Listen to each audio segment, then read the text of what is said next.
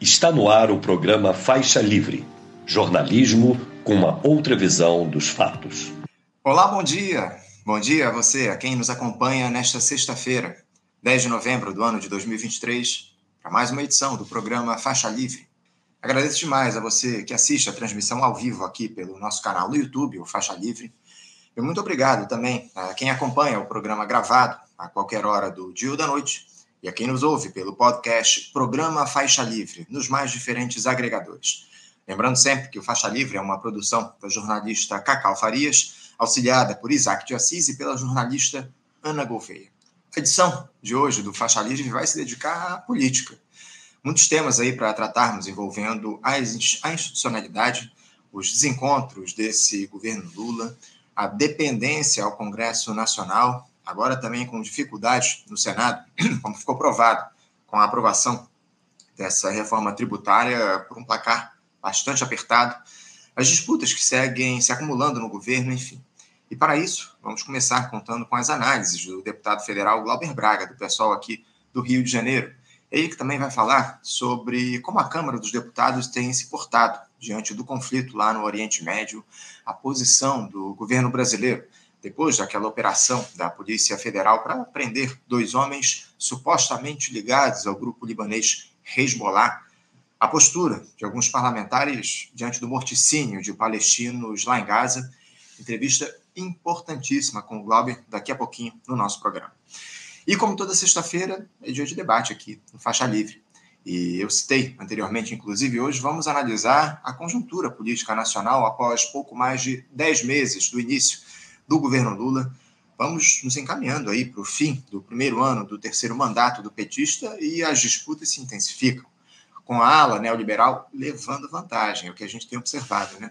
O que suscita um questionamento. Qual é o espaço da esquerda dentro da gestão Lula hoje? Para dialogar com esta e outras perguntas, nós vamos receber um time de primeiríssima linha aqui no nosso programa o historiador e professor aposentado do Instituto Federal de Educação, Ciência e Tecnologia de São Paulo, o IFE, Valério Arcari, o professor de História Contemporânea na Universidade Federal Fluminense, a UF, Daniel Arão Reis, e o doutorando em Geografia pela Universidade do Estado do Rio de Janeiro, a UERJ, e professor aqui na Rede Estadual do Rio de Janeiro, Caio Andrade. Mais um programa aí que vai produzir reflexões fundamentais para entendermos o cenário político do nosso país.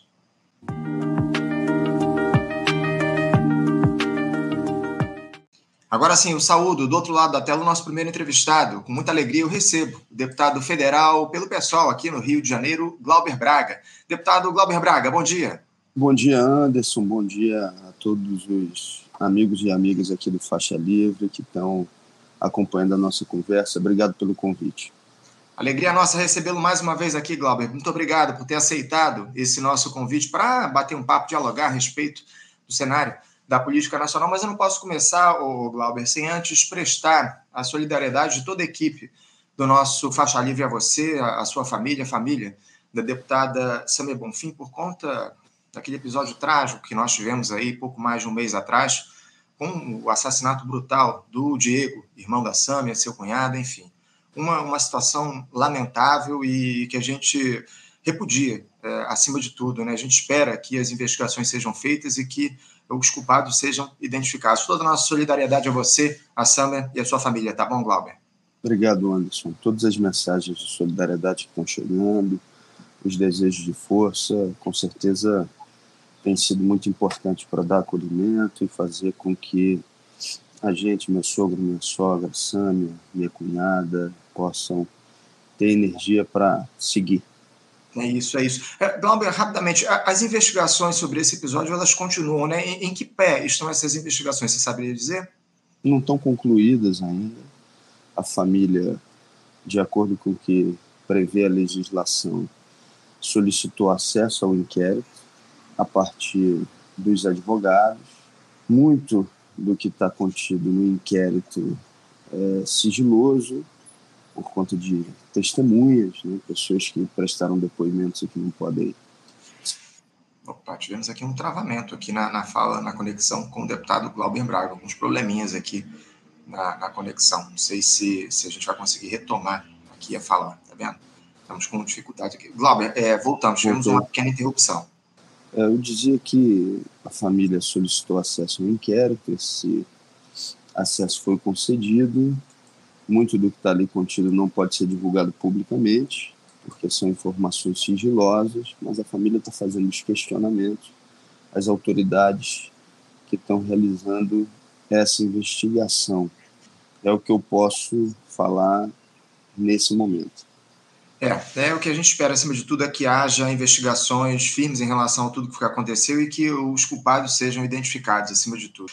Glauber, é, mais uma vez eu quero agradecer, prestar solidariedade e eu queria já introduzir o nosso papo, falar um pouco sobre os temas relacionados à política aqui do nosso país, né? Porque a gente vai caminhando para completar um ano livres do horror que foi o bolsonarismo ocupando lá o Palácio do Planalto o presidente Lula assumiu essa grande aliança, Glauber, com o objetivo de superar a retórica de extrema-direita e restabelecer o mínimo sentido de democracia aqui no nosso país, mas o que tem acontecido em alguma medida e guardadas as devidas proporções é a repetição, né, Glauber, de uma estratégia de loteamento do governo para o fisiologismo mais rasteiro lá no Congresso Nacional, em especial na Câmara dos Deputados, com a entrega de ministérios e a direção de importantes órgãos, como a própria Caixa Econômica Federal, mais recentemente, e a aprovação de matérias que tocam muito tangencialmente nas demandas mais importantes para a classe trabalhadora.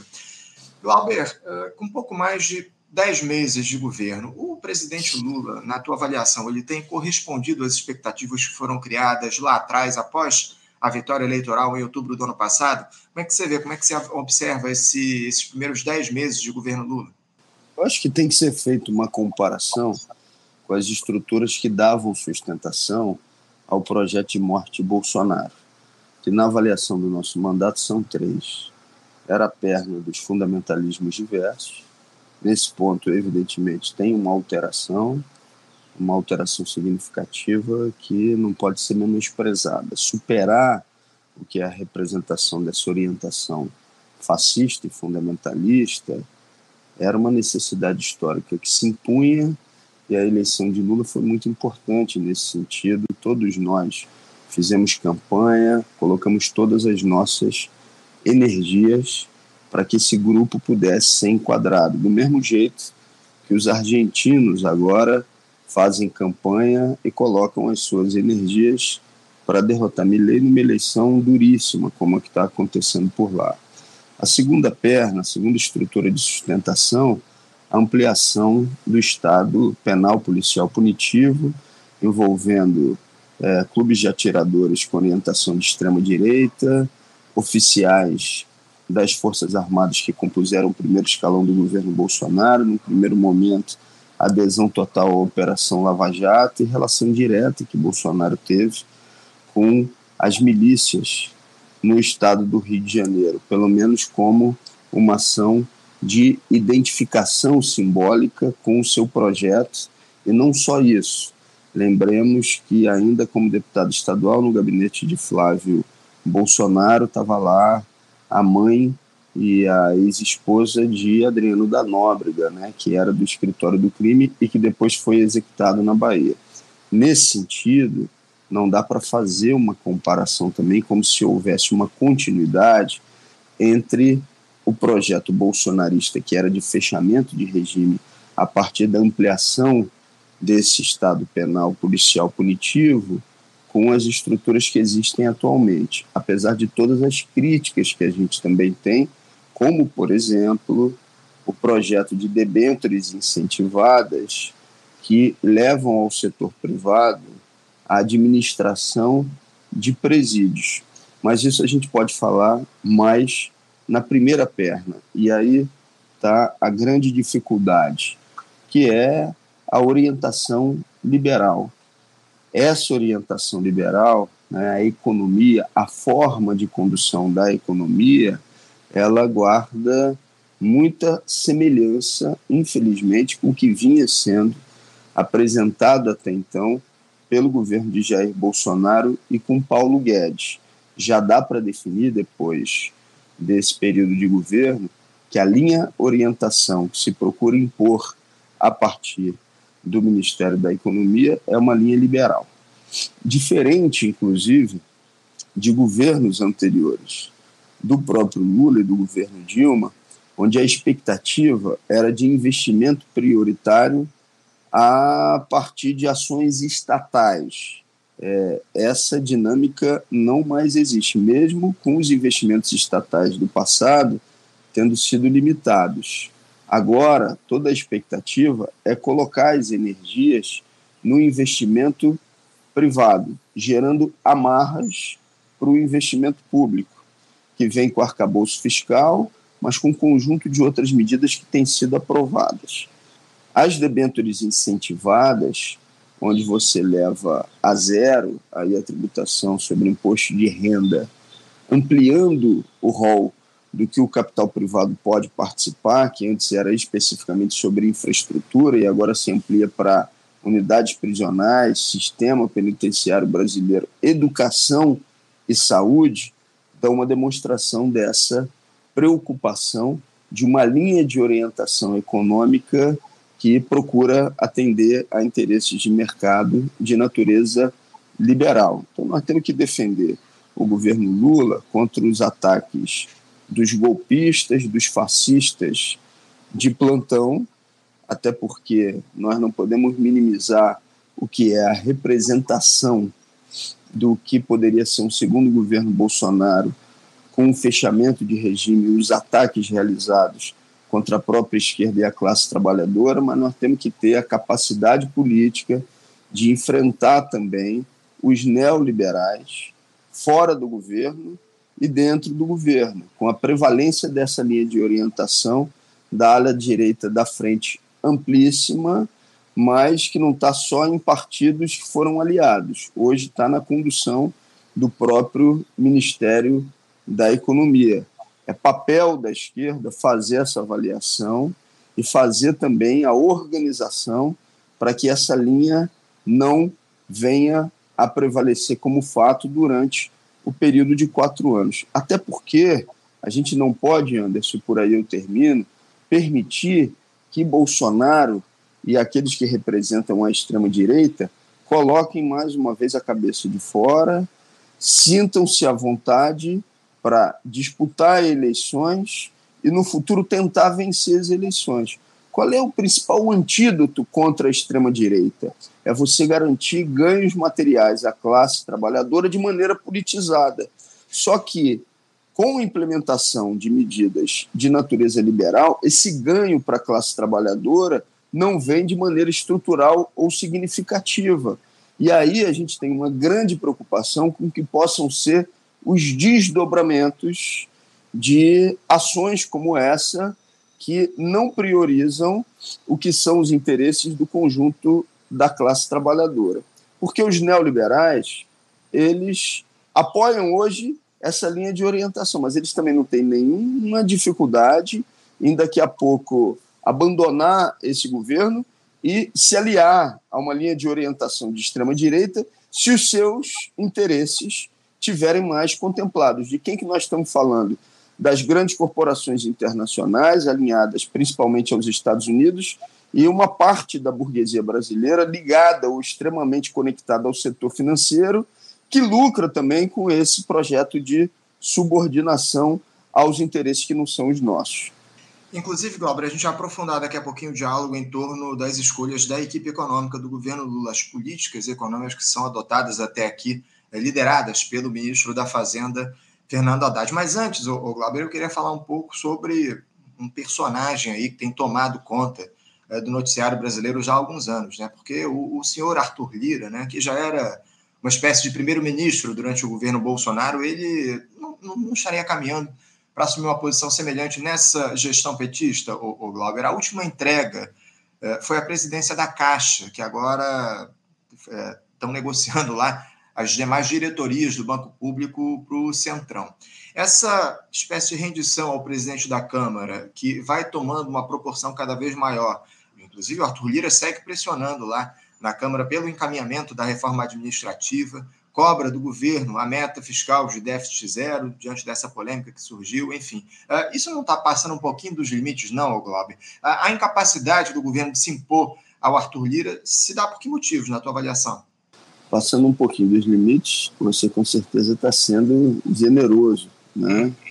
A verdade é que o Lira faz um movimento para fora e para dentro na sua manutenção de poder. Para fora, ele se blinda das denúncias, dando cumprimento à agenda neoliberal e sendo um articulador, um agente de mercado. Porque a gente sabe que os principais veículos da grande mídia são também sustentadores dessa linha de orientação econômica.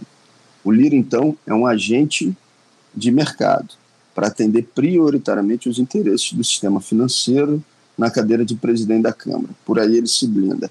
Mas ele precisa também dar manutenção ao seu poder internamente, junto aos demais parlamentares.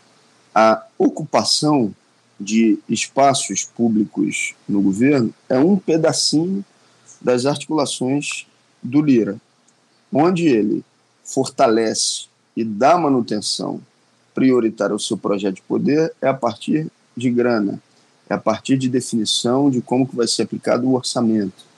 É um absurdo, mas hoje um deputado federal consegue indicar das chamadas emendas individuais mais recursos do que tem pastas importantes, secretarias dentro de ministérios. Agora, não é através das emendas individuais que ele dá sustentação ainda a esse projeto. É através de outros recursos que ainda são remanescentes do chamado orçamento secreto. Emendas RP9, que se transformam em emendas RP2. E agora, com a tentativa de criação de uma nova modalidade, que são as emendas indicadas pelos partidos e gerenciadas pelos líderes partidários. Então, o PL e o Centrão, agora em ideia já defendida pelo relator do LDO, vão ter ainda mais dinheiro para sua indicação. Isso acaba se transformando na gestão do orçamento num parlamentarismo de fato. Nunca a Câmara dos Deputados e o Senado Federal tiveram tanto poder na indicação do orçamento.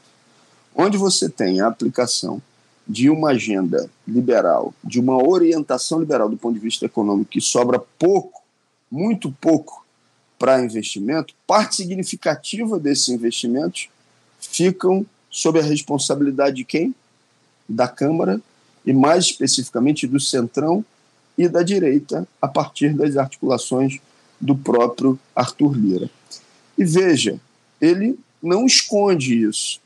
Numa entrevista que deu para o jornal o Globo, ele falou que a melhoria das relações com o governo, com a Câmara dos Deputados, se daria prioritariamente com a liberação de recursos. E que isso seria feito através da liberação de mais instrumentos que permitissem o acesso ao orçamento. Então não dá nem para ele negar, porque ele fala publicamente, ele explicita essa posição. Agora, Anderson, também sejamos concretos, evidentes.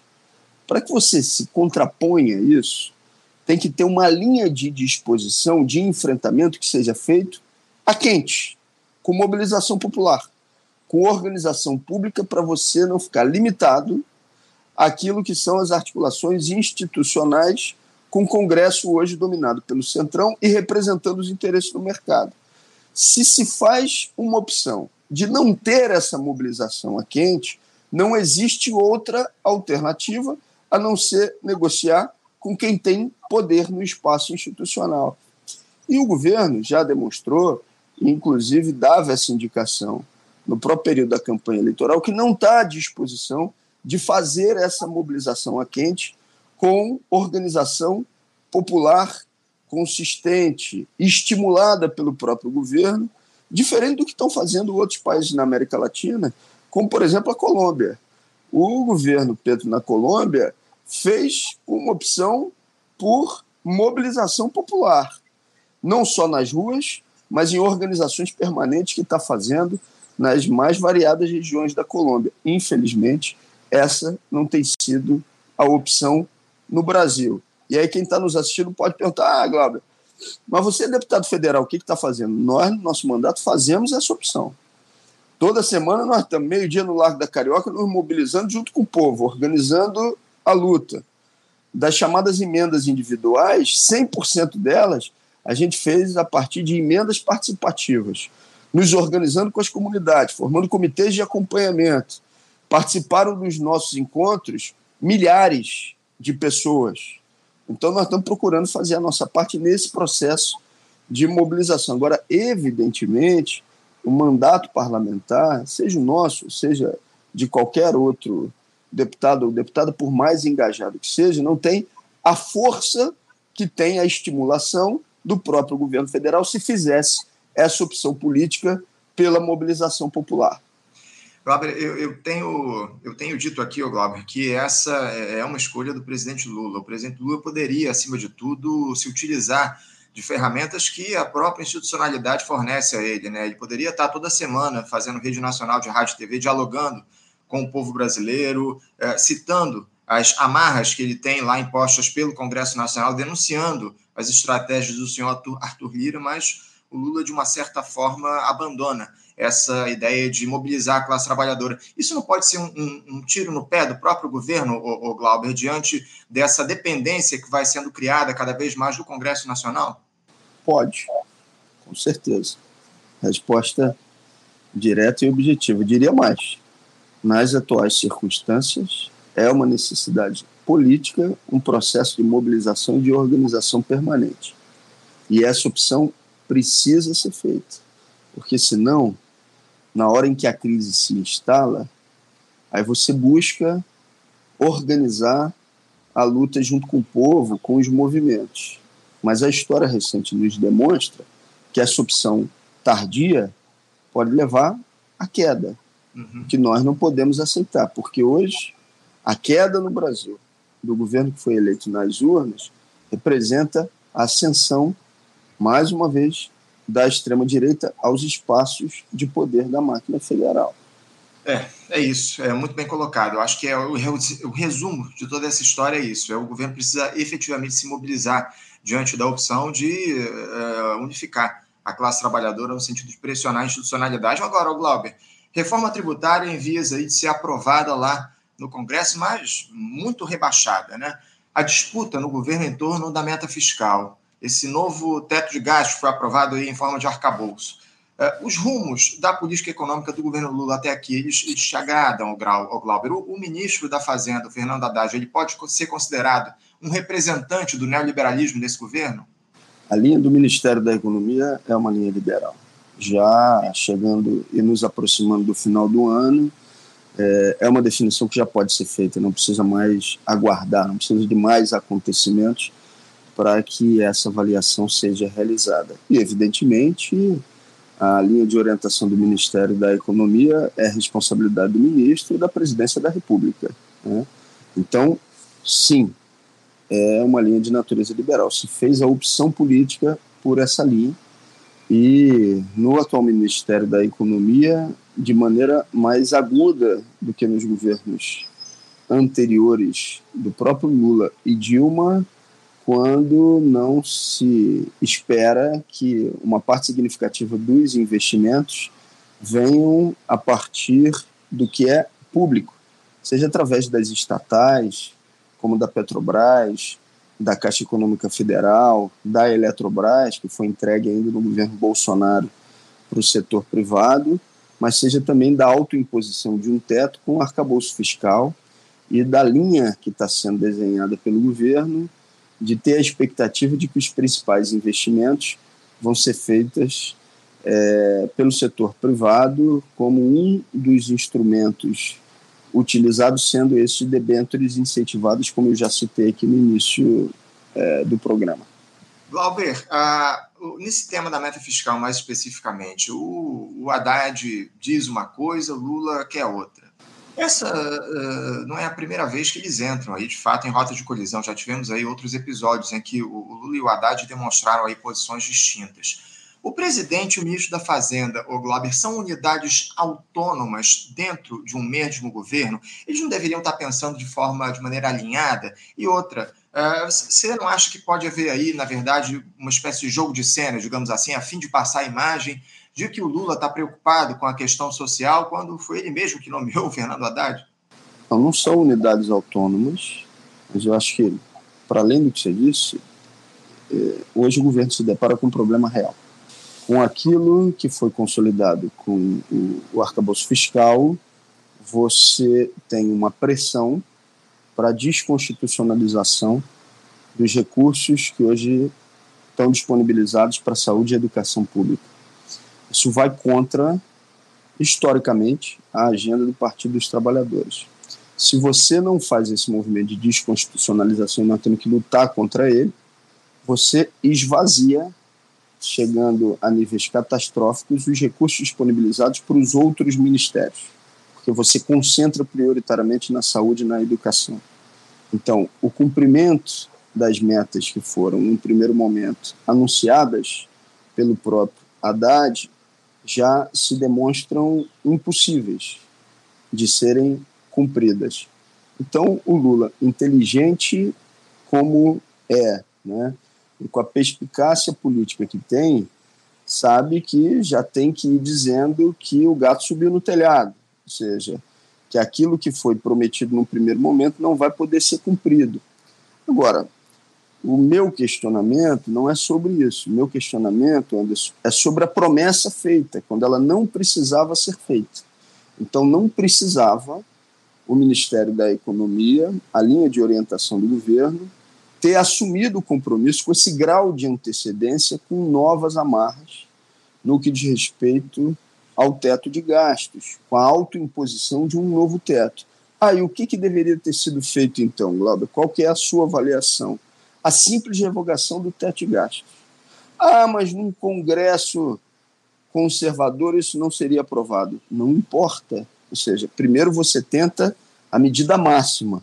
Se durante o decorrer da tramitação você não consegue a medida máxima e você tem derrotas, depois de se mobilizar junto com o povo para aprovação da medida máxima, você tentou fazê-lo. Mas isso não aconteceu, não houve nenhuma tentativa de simples revogação do teto. Na verdade, o Haddad procurou aí ser chancelado como alguém que tinha interlocução com o mercado, com o setor financeiro, e fez a apresentação do arcabouço fiscal como uma sinalização de que iria ter uma linha de orientação liberal. Só que essa linha tem muita dificuldade em ser seguida do ponto de vista orçamentário, porque ela impõe restrições e estrangulamentos que são evidentes para a aplicação de políticas públicas, pelo menos aquelas que tenham que ser realizadas com investimento estatal. E convenhamos, as políticas públicas que podem ser estruturais, elas são normalmente realizadas é com investimento público mesmo, é com dinheiro do Estado. O setor privado não entra para fazê-lo. Então, tem um imbróglio aí que precisa ser resolvido e, evidentemente, não são unidades autônomas, mas se houvesse uma linha de orientação distinta, e isso ficasse evidente nos próximos meses, é claro que a gente teria que fortalecer a linha de orientação que hoje é expressa pelo Lula, dizendo que não vai dar cumprimento é, ou que não tem condições de dar cumprimento ao arroxo pré-anunciado. Só que o arroxo pré-anunciado foi uma decisão tomada pelo conjunto do governo, evidentemente pelo Ministério da Economia, é, com aval da presidência. O Glauber, você não acha que isso tudo que a gente tem observado, especialmente na economia, não está relacionado à ideia de que esse governo ele foi eleito sem um projeto definido? É, existia, evidentemente, o argumento muito necessário de se derrotar o bolsonarismo nas urnas, mas não foi apresentado um projeto é, de país a partir dessa da campanha do presidente Lula. Essa, esses desencontros, digamos assim, ou essa, esse direcionamento é, para o neoliberalismo adotado pelo ministro da Fazenda não está relacionado a essa ideia, a essa falta de um projeto definido lá né, antes da, das eleições? Você pode alegar, ou seja, que não tinha um programa fechado, pormenorizado, aprofundado, mas você tinha pontos de programa que foram registrados. Inclusive eu, no segundo turno da campanha eleitoral, fiz um material próprio onde eu é, defendia pontos do programa que foi apresentado na campanha eleitoral e motivos para votar em Lula e motivos do nosso mandato estar tá votando em Lula no segundo turno. A questão é que essa pressão da ala direita, essa linha de orientação, ela está fazendo com que compromissos que foram assumidos na própria campanha, como a revogação é, plena do teto de gastos, fosse remodelado para a imposição de um novo alto teto. Então, é, eu concordo contigo de que isso pode ser uma é, consequência é, desse projeto não ter sido apresentado com grau de profundidade. Mas tinham pontos que estavam ali colocados e que é nosso papel, é papel é, da esquerda é, cobrar o seu cumprimento. E aí normalmente vem aquele discurso: ah, não, mas não pode cobrar publicamente, porque cobrar publicamente é, pode favorecer a direita. Gente, convenhamos, né? A direita já faz esse processo de tensionamento diariamente, de maneira cotidiana, dentro e fora do governo.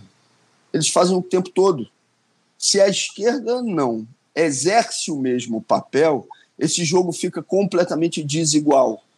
Então, é papel da esquerda tensionar para que a gente possa ter minimamente o cumprimento daquilo que foi apresentado no período da campanha eleitoral. Exatamente para que essa extrema-direita não venha se fortalecer e para que a classe trabalhadora tenha ganhos materiais. Isso é, é fundamental.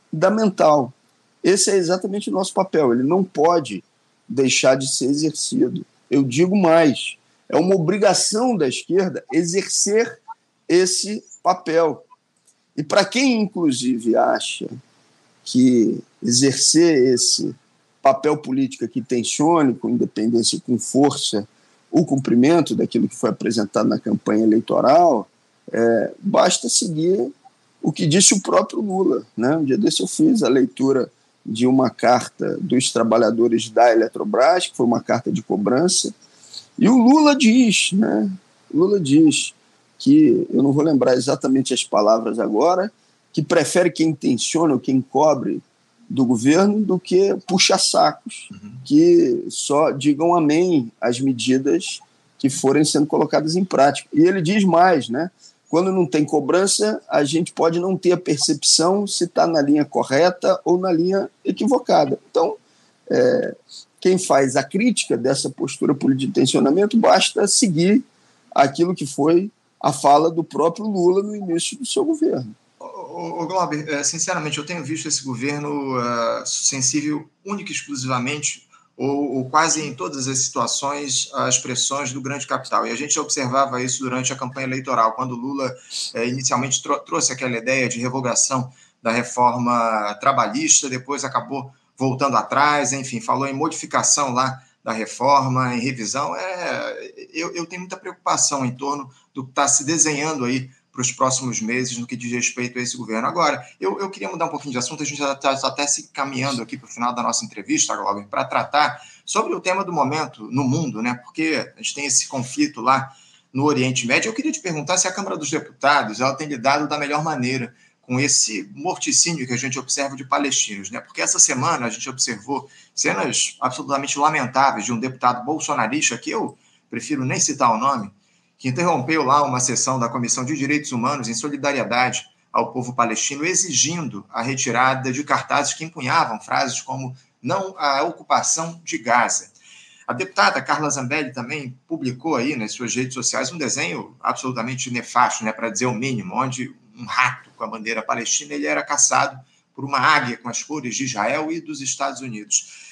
Glauber, o, o parlamento brasileiro entendeu o que está em jogo nesse conflito lá no Oriente Médio, ou melhor, nesse massacre dos palestinos promovidos pelo Estado de Israel? O que é que justifica iniciativas como essas que eu citei?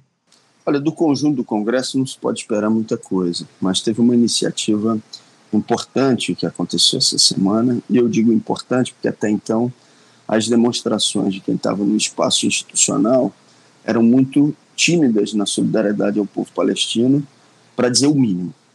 E aí foi lançada uma carta com assinatura de 61 parlamentares, onde se condena o massacre, o genocídio que está ocorrendo na faixa de Gaza pelo Estado de Israel contra o povo palestino.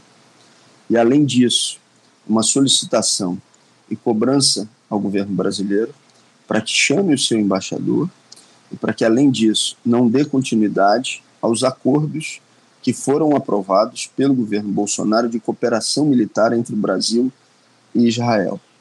Eu defendo que a gente já tem elementos mais do que suficientes para romper relações com o Estado de Israel. E, além disso, defendi antes dele ter sido iniciado que não se realizasse esse exercício militar que está acontecendo na Amazônia brasileira, com a presença de aproximadamente 300 militares dos Estados Unidos aqui. Isso está sendo pouco divulgado, mas está acontecendo, infelizmente. E não deveria estar acontecendo, porque ele já seria questionável em qualquer circunstância. O aval total que o governo dos Estados Unidos está dando à ofensiva, ao massacre, ao genocídio do Estado de Israel a partir de Netanyahu, ter a presença desses aproximadamente 300 militares em território nacional é um absurdo maior ainda. Mas o ato que aconteceu essa semana na Câmara foi um ato consistente, substantivo, com a representação de vários movimentos sociais, com uma presença significativa de parlamentares, que teve como consequência essa carta. Presente o embaixador da Palestina e presidente as representações de aproximadamente 10 países condenando o que está sendo feito na faixa de Gaza. Nós temos que dar prosseguimento a essa ação de solidariedade, porque se ela não é decisiva, pelo menos ela é muito importante no momento que a gente está vivenciando. Quando eu digo que pode não ser decisiva, é porque tem um conjunto de outros fatores envolvidos, inclusive fatores, evidentemente, militares. Mas ela é muito importante. A solidariedade contra esse genocídio. 40% de crianças mortas a partir dos ataques realizados pelo Estado de Israel na faixa de Gaza. Saudar também o conjunto dos movimentos sociais que ontem tocaram uma atividade importante a partir da Candelária, no Rio de Janeiro, e as movimentações que estão acontecendo nas mais variadas regiões do Brasil. Fundamentais, fundamentais esses atos aí que a gente tem observado no país. Ontem, aqui no Rio de Janeiro, você estava presente, inclusive, muitos militantes aqui do nosso campo, próprio Milton Temer conversa com a gente aqui no Faixa Livre, também estava lá no ato, enfim, um ato fundamental em apoio ao povo palestino. Ainda tratando de, de, de, um assunto conectado a esse conflito lá em Gaza, o, o tivemos aí a notícia na, na última quarta-feira dessa operação né, da Polícia Federal que prendeu dois brasileiros suspeitos de terem ligações com o grupo libanês Hezbollah e que supostamente estariam lá organizando atentados terroristas contra alvos ligados aos judeus aqui no país. A investigação da PF que levou esse, a esses dois homens contou também com apoio e informações de setores da inteligência de Israel e dos Estados Unidos. Glauber, é, quase que simultaneamente a esse fato, é, a gente teve aquele encontro entre o embaixador de Israel aqui no Brasil é, e o ex-presidente inelegível Jair Bolsonaro. A gente sabe bem que a gestão anterior do Palácio Planalto, ao Glauber, ela sempre teve uma relação muito próxima com o regime sionista liderado pelo Benjamin Netanyahu lá em Israel. Inclusive, o Bolsonaro tentou transferir a embaixada brasileira de Tel Aviv para Jerusalém. Eu queria ouvir a tua avaliação para esses dois fatos que eu citei, o Glauber. A operação da PF mirando dois supostos terroristas do Hezbollah e a reunião do Bolsonaro com o embaixador de Israel. Como é que eles se conectam e saber se vocês da bancada do pessoal vão tomar ou já tomaram alguma iniciativa diante disso. Olha, e agora vem uma declaração do diretor-geral da Polícia Federal dizendo que houve quebra de confiança com o Estado de Israel exatamente em relação a essa operação. Vamos fazer. Ontem mesmo eu dialoguei com a minha companheira de bancada, Fernanda Melchiona, nós somos lá da Comissão de Relações Exteriores e Defesa Nacional e estamos apresentando então um requerimento onde a gente faz esse conjunto de questionamentos para que essas informações possam ser a nós disponibilizadas numa história que nesse momento está muito nebulosa. Então nós vamos utilizar os instrumentos que a Comissão de Relações Exteriores e Defesa Nacional tem para fazer todos os questionamentos que sejam possíveis. E no que diz respeito ao encontro realizado pelo embaixador de Israel com a presença de Bolsonaro, aquilo é uma ação deliberada. Uma ação deliberada. E mais uma vez com a escalada do desrespeito ao Brasil. Mantiveram durante muito tempo ainda mantém, mas a gente espera que essa situação esteja superada a partir do fim de semana.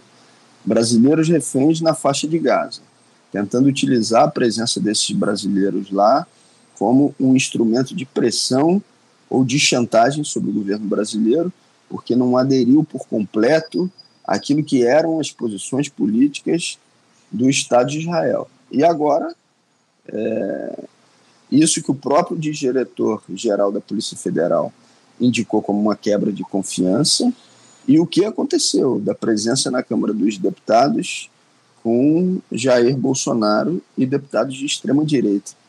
Anderson, você e até eu, mesmo como deputado federal, podemos utilizar o argumento de que a nossa presença com outra figura em um determinado espaço público, ela não foi opção nossa. Mas quem trabalha na diplomacia não tem essa opção. Quem trabalha na diplomacia sabe que quem vai compartilhar da mesa com ele num espaço político é uma demonstração por si só de uma opção ou de um posicionamento. Então, o embaixador de Israel, experiente como é, não fez isso por acaso. Eles tentaram estabelecer uma conexão direta com uma parte da população brasileira que dá ainda sustentação às ideias de extrema-direita de Bolsonaro e companhia. Mais um motivo para o rompimento das relações com Israel. Aí me perguntam, Glauber, você acha então que o governo brasileiro tem que cobrar a modificação do embaixador? Eu acho que pode pular essa etapa, inclusive, porque rompendo relações, esse já vai ser um não problema.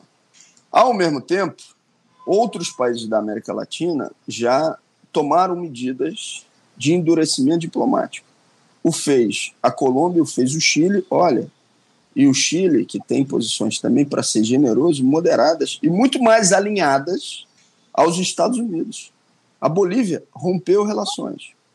Ah, mas temos que esperar, porque os brasileiros ainda estão lá na faixa de Gaza. Ok. Se as notícias que estão sendo divulgadas forem corretas, essa questão, e nós esperamos que estejam corretas, evidentemente, porque queremos que os brasileiros não fiquem reféns do Estado de Israel na faixa de Gaza, eles vão estar em território brasileiro dentro de pouquíssimo tempo. Só que as cobranças, as pressões, o tensionamento para o endurecimento das posições diplomáticas do Brasil não tem que esperar esse fato. Eles têm que começar desde já. E é exatamente o que nós estamos fazendo. Israel já deu todas as demonstrações possíveis que justifiquem esse rompimento de relações diplomáticas. Um genocídio está acontecendo na faixa de Gaza. O desrespeito ao Brasil é flagrante. O que, que Israel precisa fazer mais para justificar esse rompimento de relações? Eu não vejo. O que precisa fazer mais? Todas as condições já estão dadas para que o governo brasileiro endureça as suas posições diplomáticas em relação ao Estado de Israel. Aquilo que era a intenção anterior de uma tentativa de mediação Acho, inclusive, que pode ter tido um papel importante, mesmo com aquela resolução recuada, mas que foi vetada pelos Estados Unidos no Conselho de Segurança da ONU, para demonstrar a intransigência, né, o autoritarismo, a falta de disposição a qualquer solução negociada por Israel e pelo governo dos Estados Unidos. Então, aquela posição cumpriu um papel. Mas a coisa já está num outro patamar. E estando num outro patamar, Israel também já dá todas as demonstrações que não tem qualquer disposição de negociação e que vai para ampliação da sua ofensiva, do seu genocídio, para ocupação permanente da faixa de Gaza. No mínimo, é papel do governo brasileiro ampliar o tom e isso com consequências diplomáticas, na minha avaliação, rompendo relações. Mas mesmo que você que está nos acompanhando não defenda o rompimento de relações, eu vou para um estágio anterior, que aí não é uma posição minha do mandato. É uma posição de 61 parlamentares brasileiros que assinaram essa carta na última semana, já pedindo que o governo brasileiro chame o seu embaixador em Israel, que já seria uma sinalização de endurecimento das relações diplomáticas.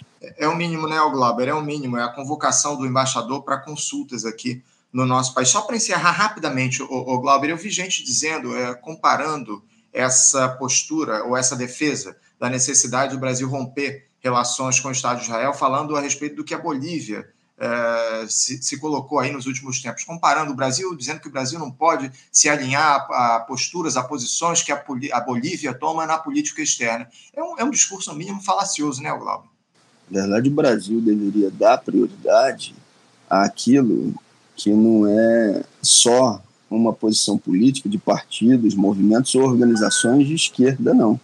É aquilo que está presente na Constituição de 88. Num artiguinho lá que diz que o Brasil deve dar prioridade às suas relações internacionais aos países da América Latina. Está na Constituição de 88. Não precisa dizer mais nada.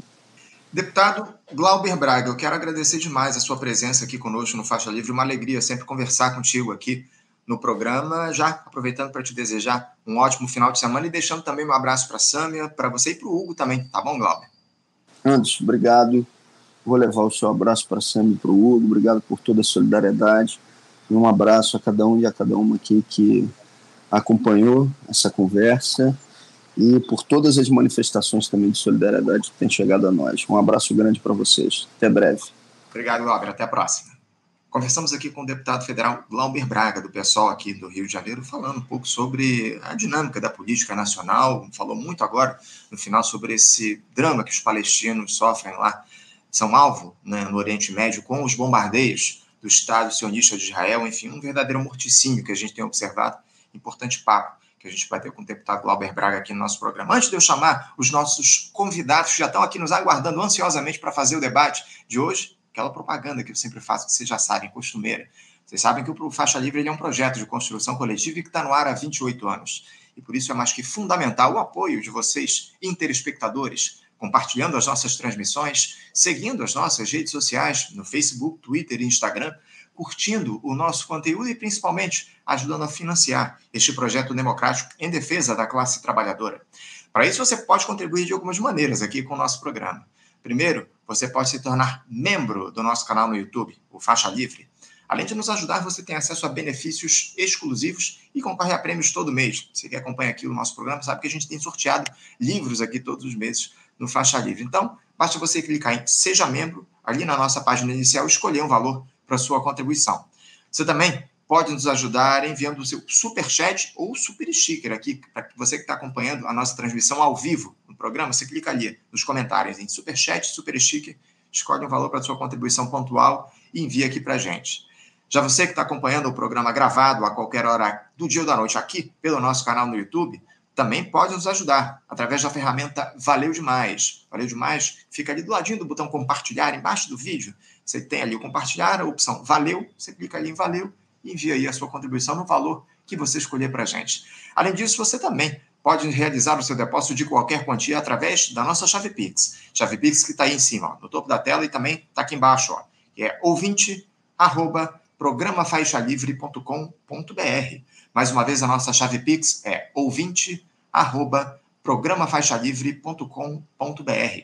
Sua contribuição é muito importante para que Faixa Livre siga fazendo jornalismo de maneira independente, comprometido apenas com os interesses da classe trabalhadora.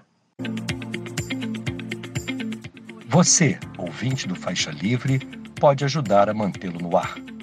Faça sua contribuição diretamente na conta do Banco Itaú, agência 6157, conta corrente 99360, dígito 8.